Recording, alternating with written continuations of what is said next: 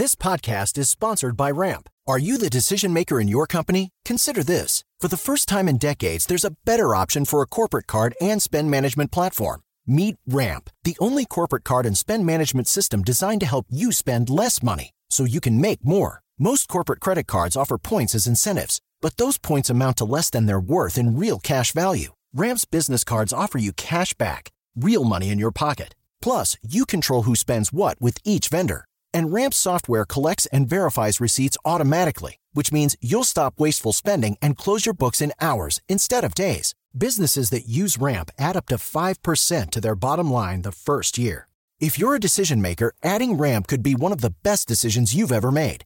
And now get $250 when you join Ramp for free. Just go to ramp.com slash easy. Ramp.com slash easy. R-A-M-P.com slash easy. Cards issued by Sutton Bank and Celtic Bank members of DIC terms and conditions apply. This podcast is sponsored by Ramp. Are you the decision maker in your company? Consider this. For the first time in decades, there's a better option for a corporate card and spend management platform. Meet Ramp, the only corporate card and spend management system designed to help you spend less money so you can make more. Most corporate credit cards offer points as incentives, but those points amount to less than their worth in real cash value. Ramp's business cards offer you cash back, real money in your pocket. Plus, you control who spends what with each vendor. And Ramp's software collects and verifies receipts automatically, which means you'll stop wasteful spending and close your books in hours instead of days. Businesses that use Ramp add up to 5% to their bottom line the first year. If you're a decision maker, adding Ramp could be one of the best decisions you've ever made. And now get $250 when you join Ramp for free. Just go to ramp.com slash easy. Ramp.com slash easy. R-A-M-P.com slash easy. Cards issued by Sutton Bank and Celtic Bank members of DIC terms and conditions apply. O agro, setor que movimenta a economia brasileira, gerando renda, emprego e oportunidades para toda a população. Hora H do Agro. Oferecimento Consórcio Nacional Valtra. Planos de máquinas de alta performance. consórciovaltra.com.br. E rara. Cicobi, mais que uma escolha financeira. Abra sua conta. Olá, sejam muito bem-vindos ao Hora H do Agro, um programa onde discutimos e analisamos os temas que mais importam para o agronegócio brasileiro. A partir de hoje, eu, Samidana, estarei à frente do programa, enquanto a jornalista Kellen Severo está em licença maternidade aí. Muito bem-vinda seja a Carmen, a filhinha que recém-nasceu. Espero, claro, poder contar com a sua audiência durante esse período. Vamos aos destaques de hoje. Encontro com o chanceler, Lula reitera a posição de uma só China. Já o país asiático afirma que quer unir obras do PAC com a nova Rota da Seda. Nós vamos entender se Lula está cada vez mais próximo dos chineses e principalmente os impactos no agro. Você vai ver também. Centrais sindicais da Argentina fazem primeira greve do governo Milei. Será que as manifestações devem frear os planos dele para o país? Já no agro, Brasil importa maior volume de leite em pelo menos 20 anos. A crise do setor leiteiro vai continuar nesse ano? Você acompanha estes e outros destaques a partir de agora no Hora H do Agro que está no ar. Nessa semana, a Argentina registrou sua primeira greve desde que Milei assumiu a presidência do país. A paralisação foi convocada pela maior central sindical do país, que é a Confederação Geral do Trabalho. Na capital, Buenos Aires, os manifestantes se concentraram em frente ao Congresso, onde está sendo analisado um mega pacote proposto pelo governo de Milei. Entre as medidas que envolvem o agro está o aumento das tarifas de exportação, as chamadas por lá de retenções para produtos como soja e milho. Segundo a polícia, o ato reuniu entre 80 e 100 mil pessoas. Entidades ligadas ao agronegócio decidiram não aderir aos protestos, apesar de não estarem contentes com a proposta de Milei de elevar as taxas de exportação sobre alguns produtos agrícolas. Nas redes sociais, a Confederação Rural Argentina postou uma imagem que dizia, abre aspas, um país avança se permanecer em movimento. O campo não para. O caminho é o diálogo e a ação fecha aspas. E ressaltou em outra postagem que os direitos de exportação ou as retenções de milho, girassol e outros produtos reduzem a renda e a competitividade. Já a Federação de Associações Rurais da região das Missões, junto de uma associação pecuária do país, postou a seguinte mensagem, aspas novamente, nas fazendas das missões não paramos, queremos um país em movimento, fecha as aspas. Enquanto isso, a Confederação de Associações Rurais da Terceira Zona disse: não aderimos à paralisação programada para 24 de janeiro. Queremos um país mais próspero e uma Argentina mais forte. O engenheiro agrônomo e ex-subsecretário do Ministério da Agricultura da Argentina, Javier Patinho, explicou para a Hora H do Agro a proposta do governo Milei para elevar as taxas de exportação. Confira. O governo do presidente Milei o governo do presidente Milei está buscando elevar as tarifas de exportação dos principais produtos agrícolas do nosso país, principalmente milho, trigo, soja, cevada e girassol. No caso do trigo, do milho, cevada e girassol, haveria um aumento para 15% sem distinguir entre o grão e o produto industrializado. E no caso dos subprodutos da soja, como óleo e o farelo, haveria um aumento de 31 para 33%. O farelo desde el 31 al 33%. Javier, qual a situação neste momento do projeto de lei que eleva as tarifas de exportação? O governo enviou o projeto ao Congresso. As comissões que tratam do projeto já deram um parecer com forte divergência, principalmente na questão das tarifas de exportação. E agora, isso tem de passar na sessão do plenário dos deputados. A partir daí, deverá passar, se for aprovado, pela comissão do Senado e depois pelo plenário. Então, no melhor dos casos, se tudo correr bem, dentro de uns 15 dias, a lei que aumenta as tarifas de exportação estaria aprovada. Outros produtos, como couro, laticínios, fruticultura, a produção de flores, horticultura, vinhos e o açúcar, estas pequenas economias ficarão sem tarifas de exportação. Quedarão sem direito de exportação. E como o setor agrícola argentino está lidando né, com esse possível aumento de retenções? É uma medida efetiva? Isso levou ao repúdio dos produtores agrícolas do nosso país, por parte das entidades que o representam e por muitos governadores, que veem que a produtividade da agricultura será afetada se essas tarifas de exportação forem implementadas. Quanto o governo pensa em arrecadar com isso? Originalmente se fala em um bilhão e meio de dólares, mas o que é certo é que as tarifas de exportação terminam reduzindo a produtividade e no fim do dia se arrecada menos com as retenções do que se o governo deixasse a força produtiva do campo desabrochar e ter boa colheita, como teremos nessa temporada. Desarrollarse e lograr buenas cosechas como as que vamos ter esta campanha. Javier Patinho, engenheiro agrônomo e ex-membro do Ministério da Agricultura da Argentina, muito obrigado pela sua participação aqui no Hora H do Agro. Bom, para repercutir esse tema, nós temos aqui ele, Gustavo Segré, comentarista da casa, conhece tudo de Brasil e de Argentina. Segré, seja muito bem-vindo e eu já começo perguntando: essa greve na Argentina joga água no chope do Milley? Oi, Sami, que prazer estar aqui contigo.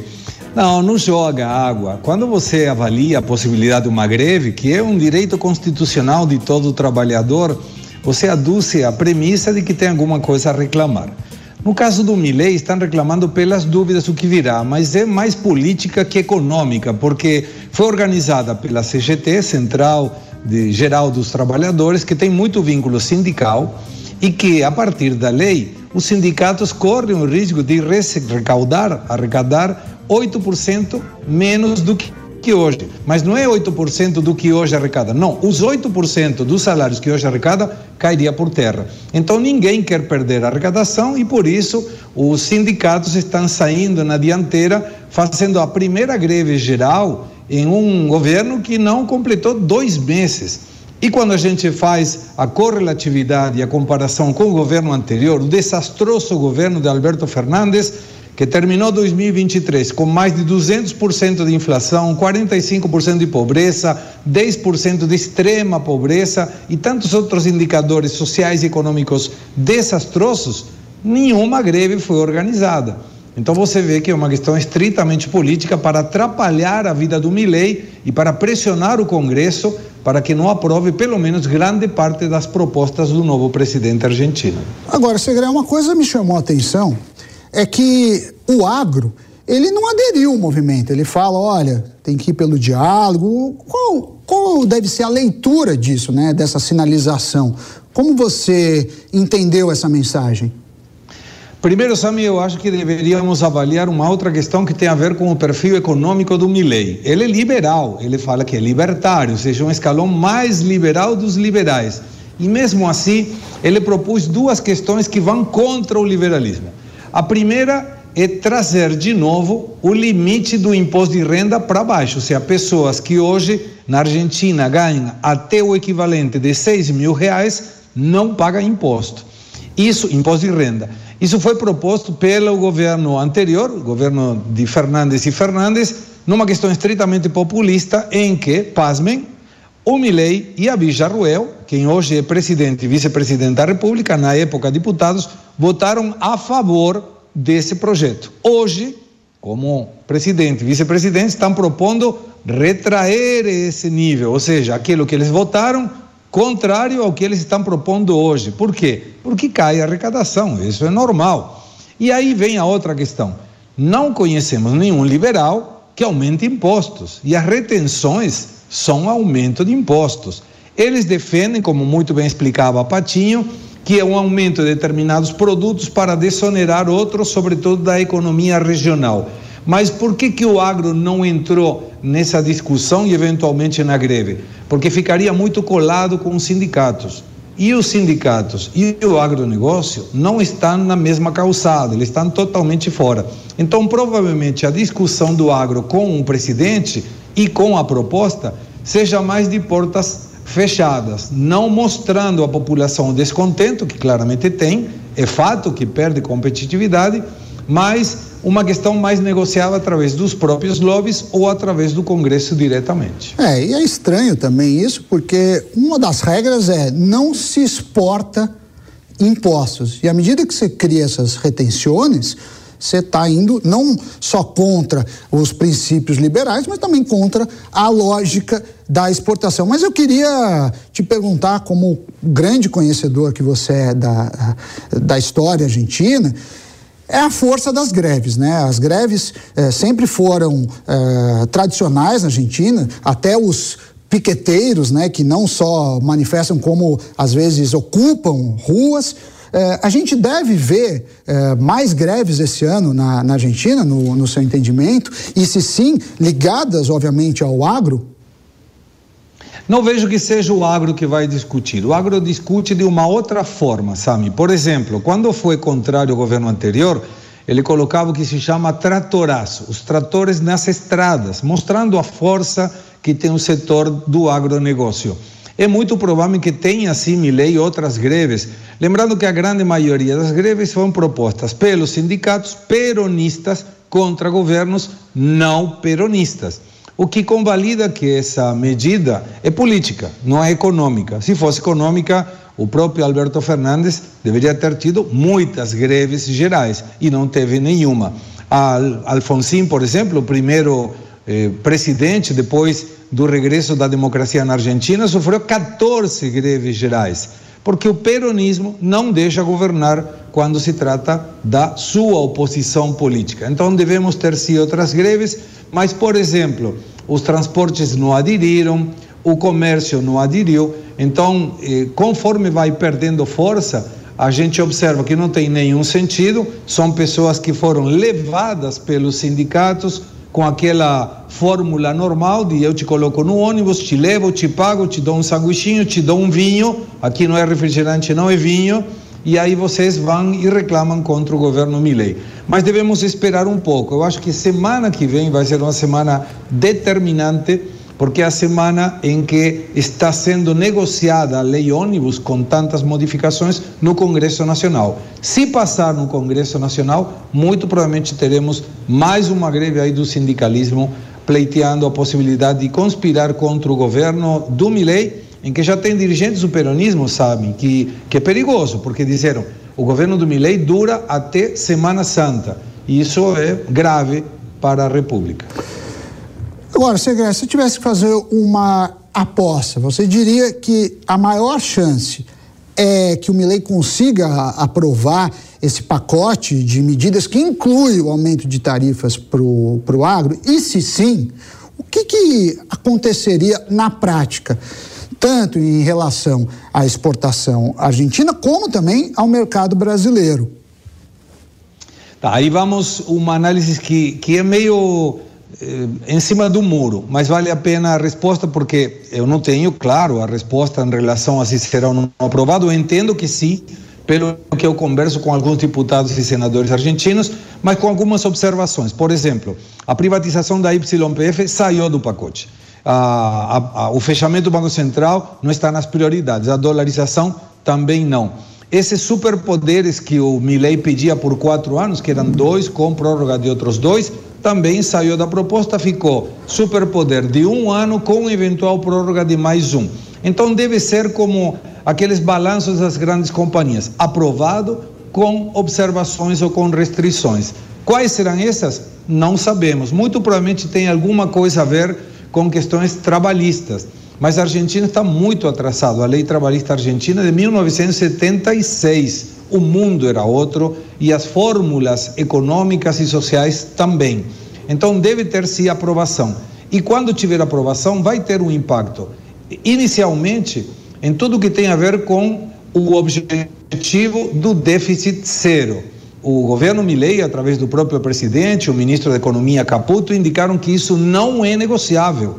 E para isso, inclusive, para dar um exemplo de austeridade própria, o Milei já avisou que nem ele e todos até subsecretários de Estado, seja, vem presidente, vice, ministro, secretários e subsecretários, não terão ajuste salarial que já foi pactado com o resto do funcionalismo público, 16% no mês de janeiro. Então está mostrando, ele foi a Davos, por exemplo, um voo comercial. O ministro da Economia viajou na classe econômica. Isso são coisas que a política não está acostumado e o eleitor também não a ver. Claro, pode ser uma questão estritamente de marketing, mas pelo menos gostou o público eleitor de ver que o ajuste não é somente feito por ele, sino também pela classe política. É. Então, com esse exemplo, talvez funcione. É, cortar na carne sempre é uma boa sinalização, ainda que o impacto de uma passagem aérea não seja tão grande. Mas eu queria voltar no ponto do, do agro, né? O nosso programa fala sobre isso. É, as retenções, que é um aumento de imposto, incidem é, principalmente sobre soja e milho. E, havendo isso, qual é o impacto nas exportações argentinas e principalmente no mercado brasileiro? Você vê alguma mudança significativa é, no fluxo de importação pelo Brasil, de exportação é, pelo Brasil também e pela Argentina? Oh, quando você faz uma conta, e vamos dar um exemplo para a audiência para entender melhor. Um exportador de soja dos Estados Unidos, imaginando um valor referencial de 540 dólares a tonelada, ele recebe 540 dólares nota verde, é? aquela nota de dólar. No Brasil, ele receberia 513 dólares por uma despesas que teria, sobretudo bancárias. E na Argentina, em função do tipo de câmbio oficial, que está longe de ser o tipo de câmbio blue, o, o livre, ou que aquele que rige a economia e pelas retenções que chegam a 35%, 31, 33 e 35%, ele recebe aproximadamente 200 dólares. Então você vê que tem uma perda muito grande de competitividade. E aí, em termos desses dois produtos, Argentina e Brasil concorrem no mundo, mas eles não se vendem muito um para o outro, salvo que seja para industrialização. A Argentina importa algumas vezes soja do Brasil, para industrializar e mandar para fora um produto mais elaborado. Então, qualquer perda de competitividade da soja argentina pode ajudar o Brasil a ganhar mercados no exterior. Uma melhora da produtividade da soja e do milho da Argentina pode restringir a venda brasileira no exterior, porque nesses dois produtos a Argentina, se não fosse pelas retenções e por um tipo de câmbio atrasado, tem muita mais competitividade, por menos por enquanto. Gustavo Segré, comentarista aqui da casa, muito obrigado pela sua participação e claro que você é sempre bem-vindo aqui no Hora H do Agro. Até a próxima. Tchau, tchau. Muito obrigado. Até a próxima, Sam. Nessa semana, os agricultores da Europa voltaram a se manifestar. No sudoeste da França, produtores rurais jogaram pneus, terra e esterco em uma estação ferroviária. Já em outra região, os agricultores despejaram chorume em um prédio do governo enquanto um caminhão carregava uma placa que dizia: Nosso fim será a sua fome. Além disso, rodovias de diversas regiões do país foram bloqueadas por tratores em um movimento que começou há algumas semanas na Alemanha.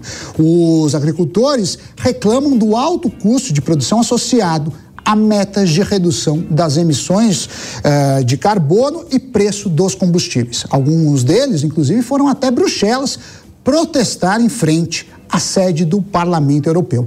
Em resposta aos protestos, a presidente da Comissão Europeia, Ursula von der Leyen abriu diálogo com grupos agrícolas e ONGs.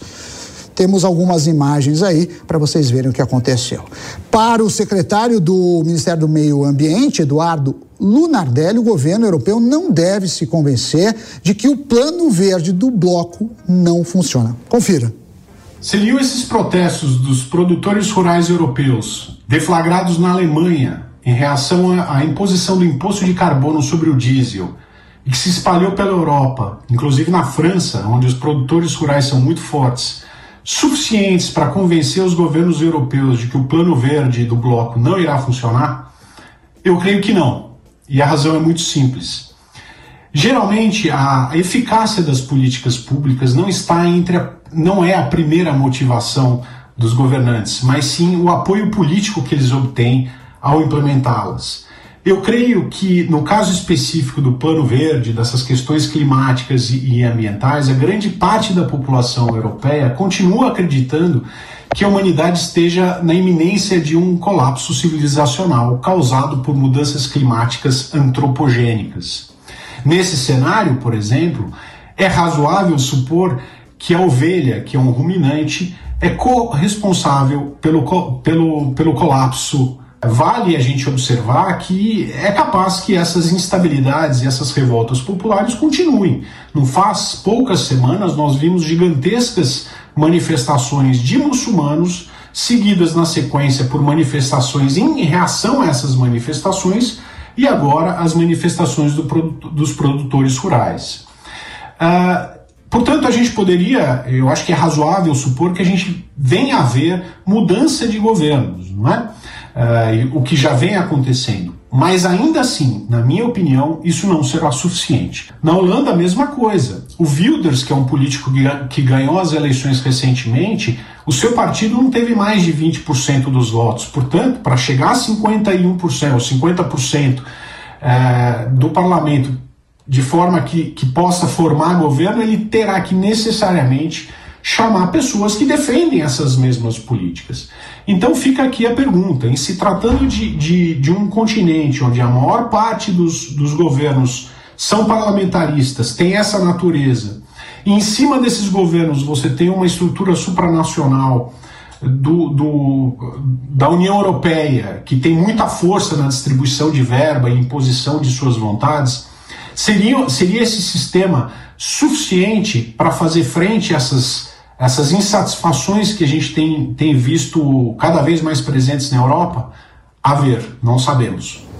Tá certo. Mudando de assunto agora, o último fim de semana foi marcado pela visita do chanceler chinês ao Brasil. O representante do país asiático se encontrou com membros do Itamaraty e também com o presidente Lula.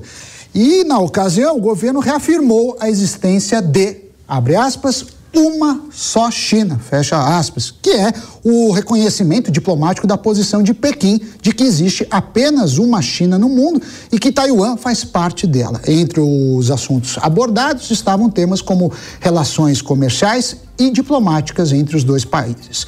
Na área de investimento foi discutida a possibilidade de união das obras do novo PAC, relançado no ano passado, com a iniciativa do Cinturão e Rota, conhecida como a nova Rota da Seda.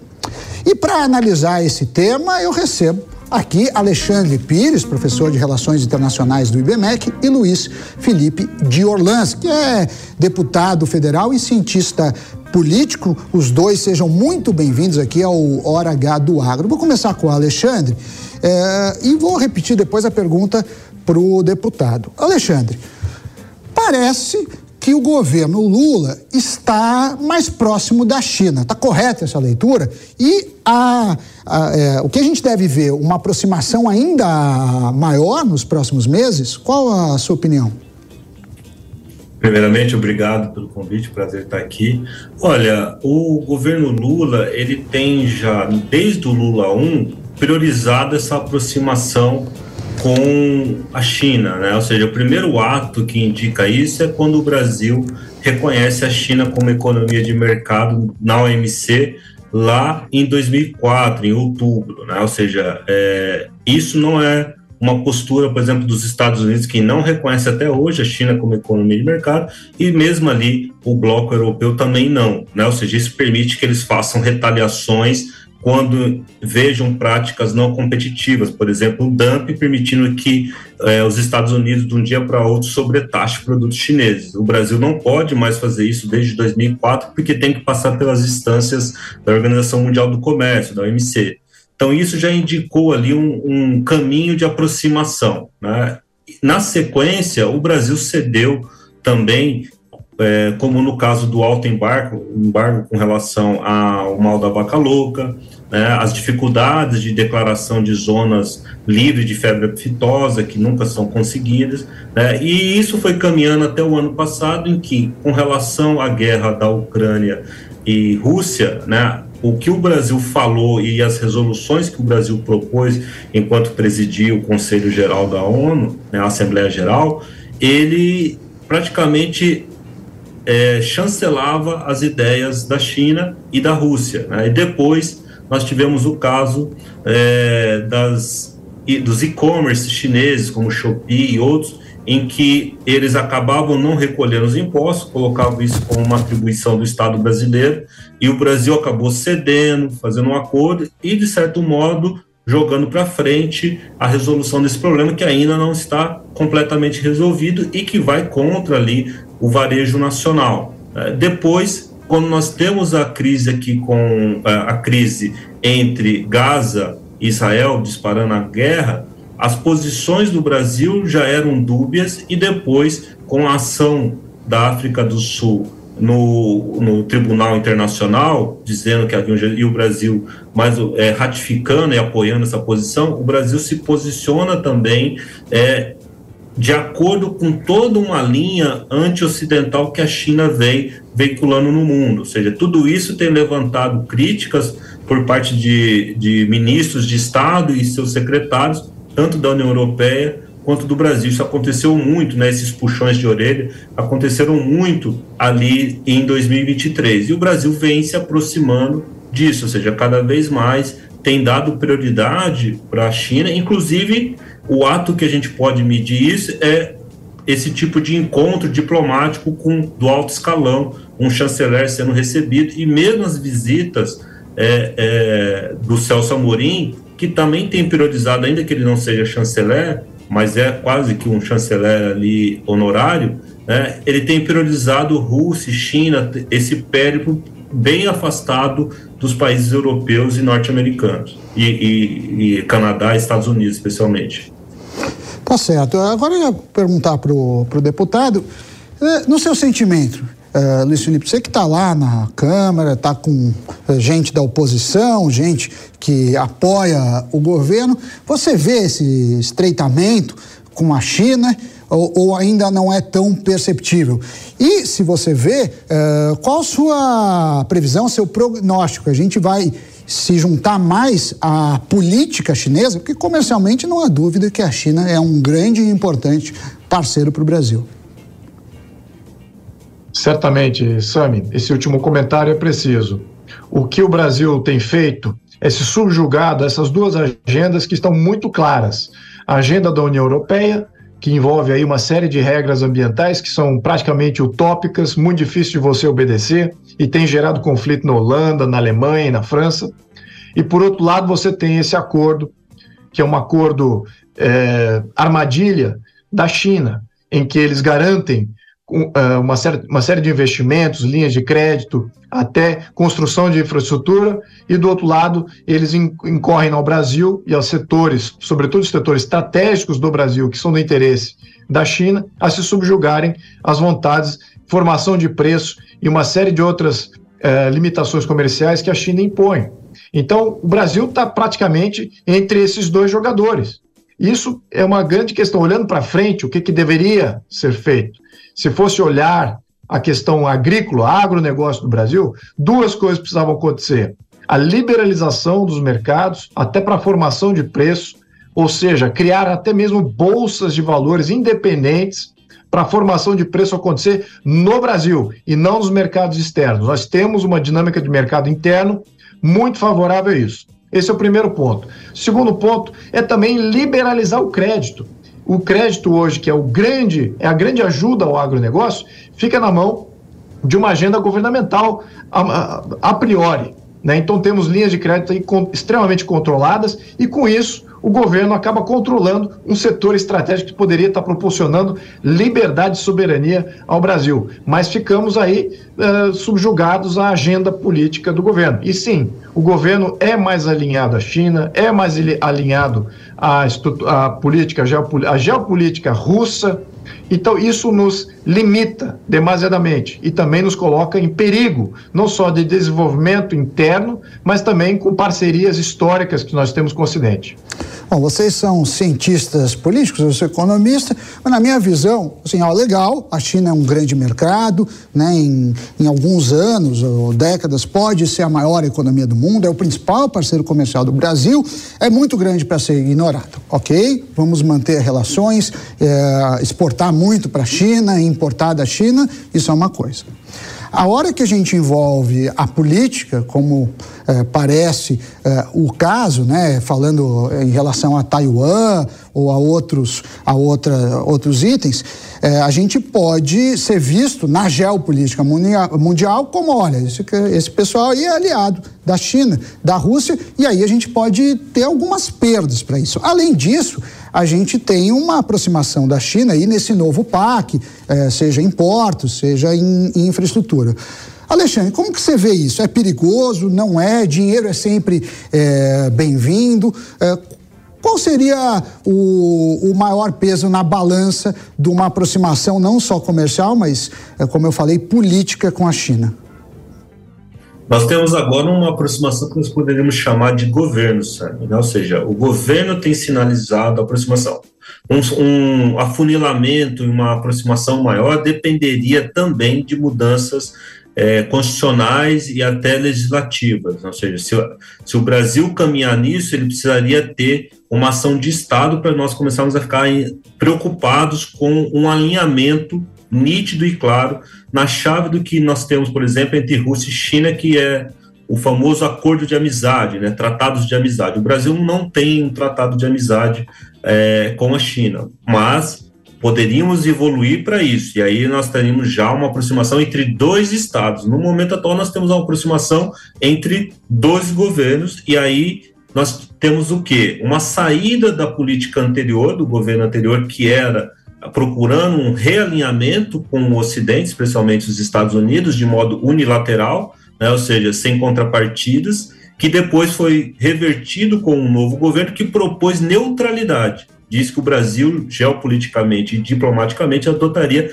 neutralidade, mas neutralidade significa equidistância, ou seja, é uma equidistância com relação às potências. Eu negocio com todos, não privilegio nenhum, é, e busco ali ter as maiores vantagens. Vários países adotam isso, pegando em desenvolvimento, o caso mais notório é a Índia, né, que é um grande opositor da China do ponto de vista geopolítico, mas conversa com todos. É, o Brasil tem sinalizado desde o ano passado, e não é a minha visão, é, nós vemos isso por fatos diplomáticos, uma aproximação com a China que foi já criticada né, pela diplomacia, como eu disse, do Atlântico Norte. Então, o Brasil tem mostrado nos fatos que ele está se, realinhando, é, está se alinhando a esse outro bloco. E o risco, como você falou, é grande? Sim, é enorme várias tecnologias, inclusive no, no, setor agrário e também em outros setores como industrial, militar, dependem da autorização de governos europeus e de governos americanos para que isso possa ser feito.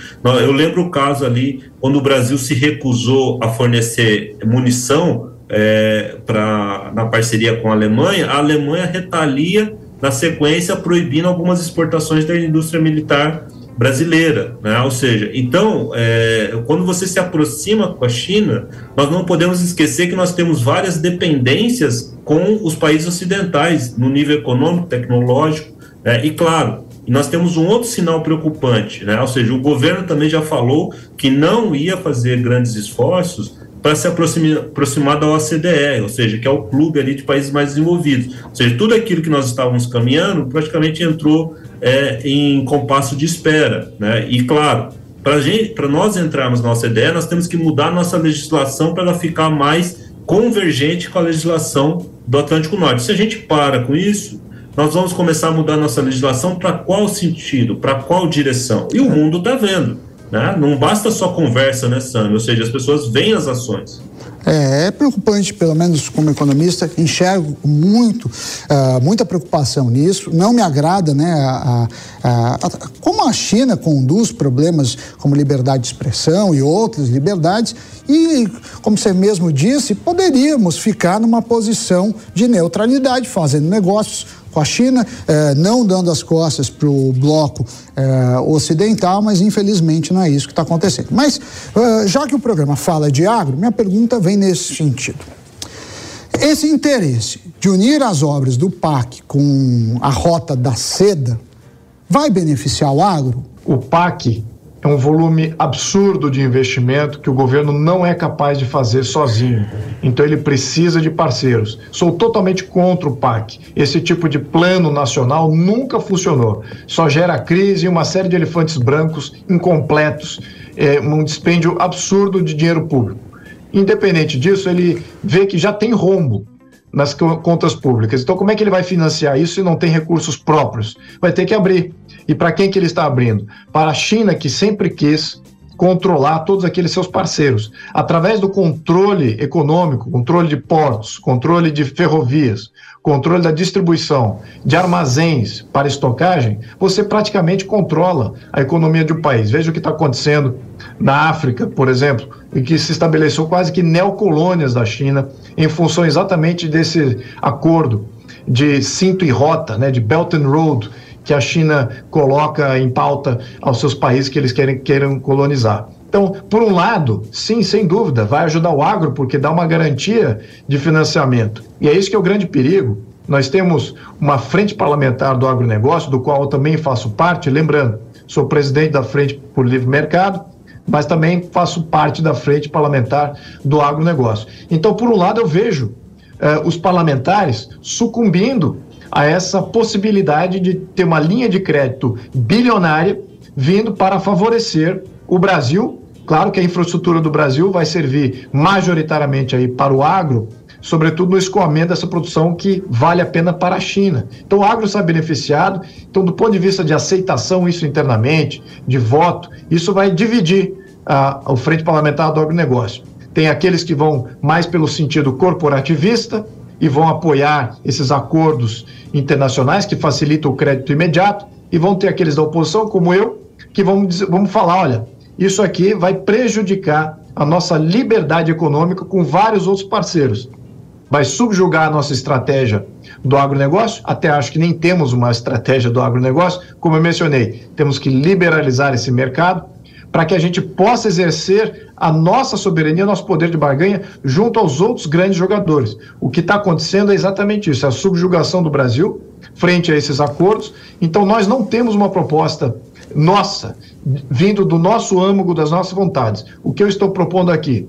Temos que liberalizar o mercado do agronegócio e temos que fazer acordos bilaterais. E não é o governo o grande intermediador desses acordos. Esses acordos têm que ser feitos setorialmente, com agentes internos aqui, independente de governo. E nada disso é o que foi construído. Muito pelo contrário, o governo está se colocando como intermediador do agronegócio cada vez mais controlando o agronegócio brasileiro e entregando esse agronegócio a quem paga mais ou a quem ajuda o governo. Então é isso que está acontecendo. Então temos que combater isso. Eu, da oposição, vamos colocar isso, mas já coloco aqui que a frente parlamentar do agro vai estar dividida porque metade, uma boa parte dela, ela peca por atender sempre os interesses corporativistas. Bom, vamos ficar de olho. Alexandre Pires, professor de Relações Internacionais do IBMEC, e Luiz Felipe de Orlans, que é deputado federal e cientista político. Muito obrigado pela participação aqui no Hora H do Agro.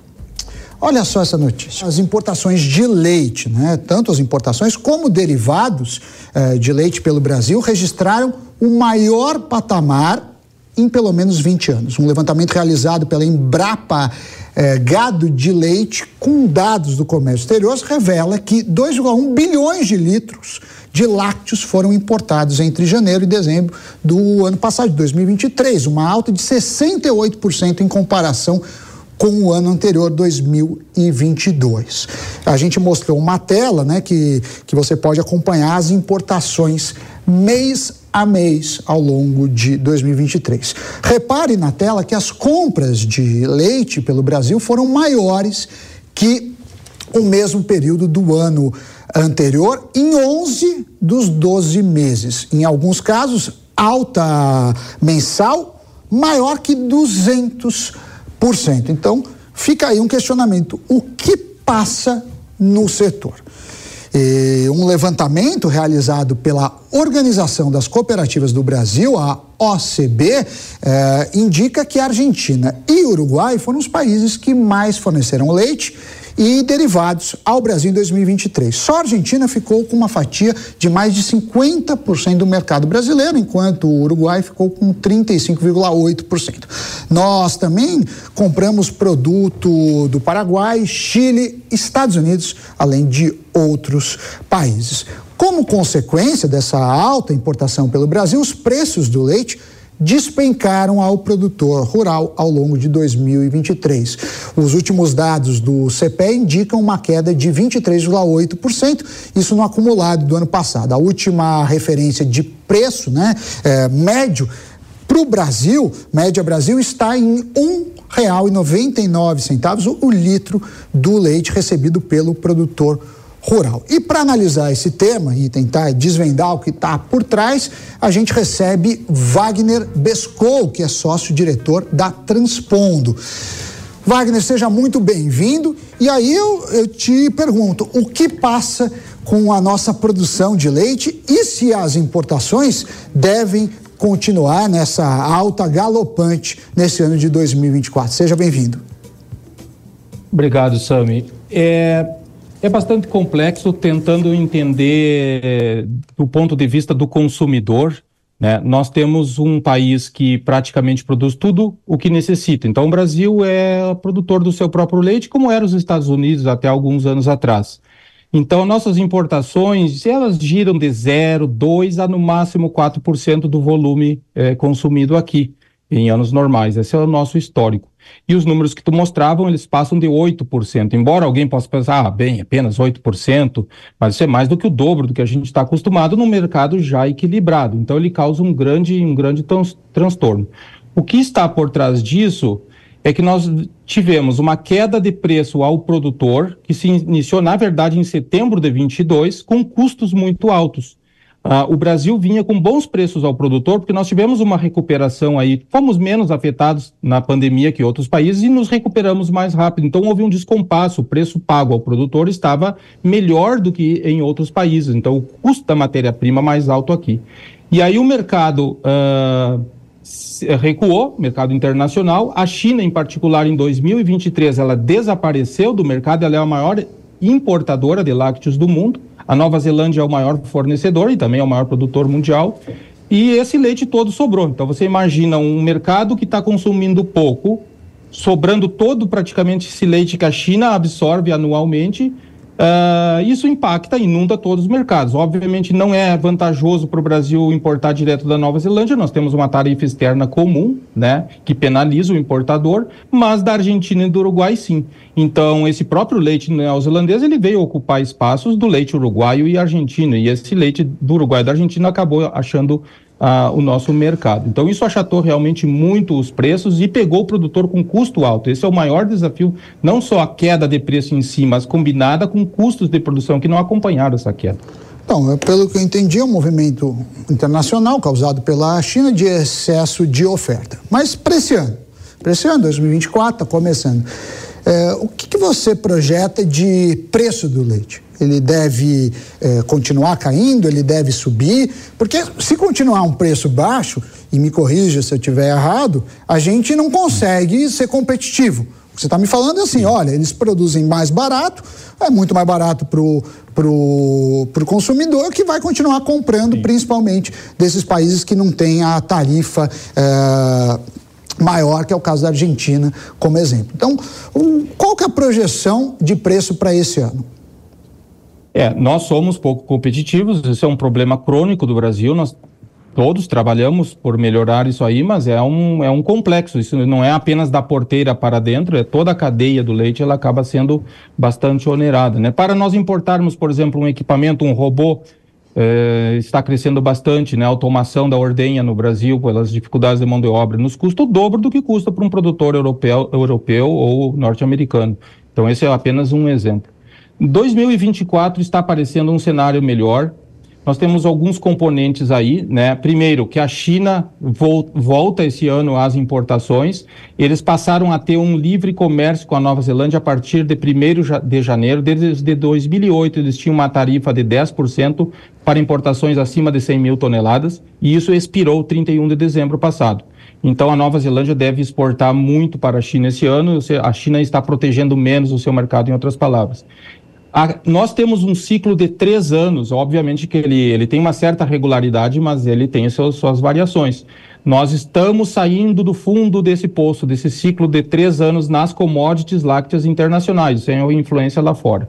O grande, digamos assim, a grande incógnita nacional que nós temos é o poder aquisitivo do brasileiro. Né? Nós temos uma renda bastante deprimida em seu poder aquisitivo, não estamos vendo melhora nisso aí, então a perspectiva de aumentar volume de consumo, sobretudo volume com melhores preços, não é muito realista. Mas os preços já começaram a reagir. Os números que tu mostraste há pouco Uh, mais, mais agora deste mês, nós tivemos uma recuperação no último mês de dezembro, pago ao produtor no mês de janeiro, então houve uma recuperação de alguns centavos e se está se vislumbrando mais alguns centavos de melhoria para o produtor nesse mês de janeiro, pago em fevereiro. Então o mês, o ano começa com uma reação positiva. Hoje ele está mais ou menos eh, esse preço pagando, ou seja, se é, equacionando com o custo operacional, não há margem, o produtor está zerado, ele não tem lucro no momento, mas está vislumbrando começar a recuperar as suas perdas, quem sabe, daqui para frente, desse mês de fevereiro agora para frente. Mas, para fechar, você menciona ah, problemas externos como excesso de oferta. É, você também menciona problemas internos como ah, o brasileiro diminuiu o poder aquisitivo e aí o problema de demanda. Mas você tocou um pouco nesse assunto, mas eu queria finalizar com isso. É, a gente precisa ser competitivo, né? nenhum setor consegue viver sem é, competição, porque se você ficar pondo tarifa nos outros, na verdade você está é. você tá onerando o consumidor por uma ineficiência do setor. O ideal é você conseguir produzir com tecnologia, com eficiência, como a gente consegue em várias commodities. O que precisa Sim para o setor de leite ser produtivo uh, no Brasil?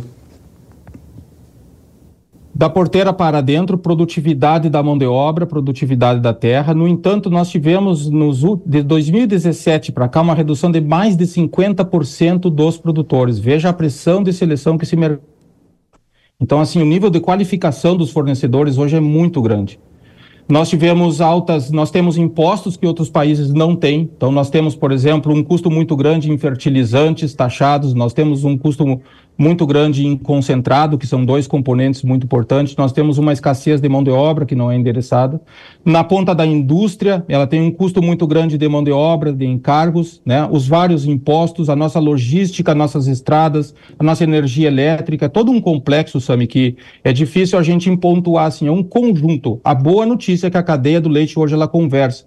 Nós, há 10 anos atrás, tínhamos um, cada um olhando para o seu umbigo. Hoje eles estão bastante integrados e conseguem se coordenar. Eh, eu creio que falta talvez uma maior compreensão da estratégia de Estado, né?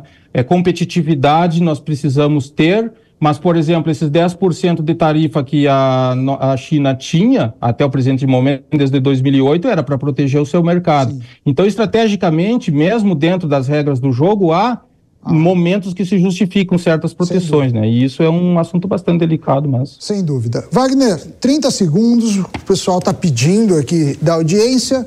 Crise do setor continua nesse ano? Ou é o que você falou, a gente está começando a sair, mas ainda será um ano desafiador? Sim. Tudo indica que nós teremos um 2024 melhor que o 2023, é o que nos parece até o presente momento, com preços intermediários. Não teremos os preços maravilhosos que se teve até agosto de 2022, mas também não deveremos ter um preço tão deprimido como em 2023. Se nós conseguirmos manter os custos, né, se o mercado, a inflação, uh, seguirem no ritmo atual, talvez nós tenhamos um bom ano. Não um ano maravilhoso, mas um ano para recuperar algumas perdas e pagar algumas dívidas, que isso é um problema é, crescente para o produtor de leite. Ah, vamos torcer aí para uh, é, a realidade se mostrar melhor que essa expectativa e que o setor aí seja bastante lucrativo. Wagner Bescou, sócio-diretor da Transpondo, muito obrigado aí pela sua participação aqui no Hora H do Agro. É um prazer. O Escritório de Meteorologia da Austrália atualizou nessa semana as projeções para o El Ninho. Segundo a agência climática, o fenômeno continua a impactar a atmosfera e o regime de chuvas. No entanto, pico de temperatura registrada nas águas do Oceano Pacífico Equatorial foi atingido e agora está diminuindo. O indicador da agência eh, revela que em fevereiro a perspectiva é que o El Ninho continue atuando. Porém, em abril, a projeção é que o clima esteja sob influência de neutralidade climática. Esse tema importa e muito para o agro. É, a gente sabe que o fenômeno El Ninho foi o responsável pela redução da safra de soja. Até o momento, apenas órgãos de governo, como a Companhia Nacional de Abastecimento e o Departamento de Agricultura dos Estados Unidos, ainda acreditam que haverá um recorde de produção do grão. A maioria das consultorias privadas já descartou essa hipótese. O sistema Tempo Campo, vinculado à Exalc USP, projetou nessa semana que a safra de soja do Brasil deverá ficar em 147 milhões de toneladas, abaixo das 154 milhões de toneladas da temporada anterior. O clima é apontado como o principal motivo para essa quebra de safra. Segundo a Exal, que São Paulo terá uma queda de produtividade de 23,4%, enquanto no Paraná a diminuição será de 18% e de 16% no Mato Grosso. Esse leite não nasceu aqui. Essa é a frase que os consumidores estão encontrando nas gôndolas dos supermercados em Pedra Preta, lá no Mato Grosso. Na plaquinha, a mensagem informa: antes de chegar ao mercado, esse leite foi ordenhado todos os dias, inclusive aos domingos e feriados, por um produtor rural. Essa é a valorização uma campanha de valorização do produtor rural que o sindicato rural está fazendo nos supermercados da cidade. O presidente do sindicato rural, Renato Moreira, contou ao Hora H do Agro que a ideia era conscientizar o consumidor sobre o trabalho dos agricultores. Além do leite, as placas foram instaladas em produtos como arroz, feijão, óleo de soja e carne. As imagens estão sendo compartilhadas nas redes sociais e a ideia deu tão certo que outros sindicatos rurais pretendem adotar. Tá aí um caso de sucesso aí para comunicação do agro. Antes de encerrarmos o programa, a Kellen Severo tem um recado para você. Atingir a máxima produtividade do milharal é sem dúvida um desafio, concorda? É por isso que a Ihara trouxe o Ápice, um novo herbicida com tecnologia inédita para o Brasil no combate às daninhas da cultura do milho. Ápice é um herbicida pós-emergente para melhor controle de capim, pé de galinha, amargoso e muito mais.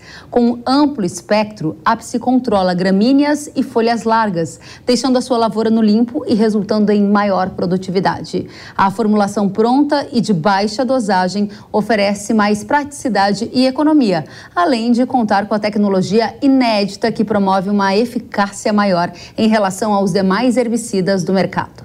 Com ápice, quem chega ao topo é o milho e não as daninhas. Saiba mais acessando o site irara.com.br ou pelo QR Code que está aparecendo na sua tela. O Hora H do Agro fica por aqui e nos vemos semana que vem. Tchau, tchau.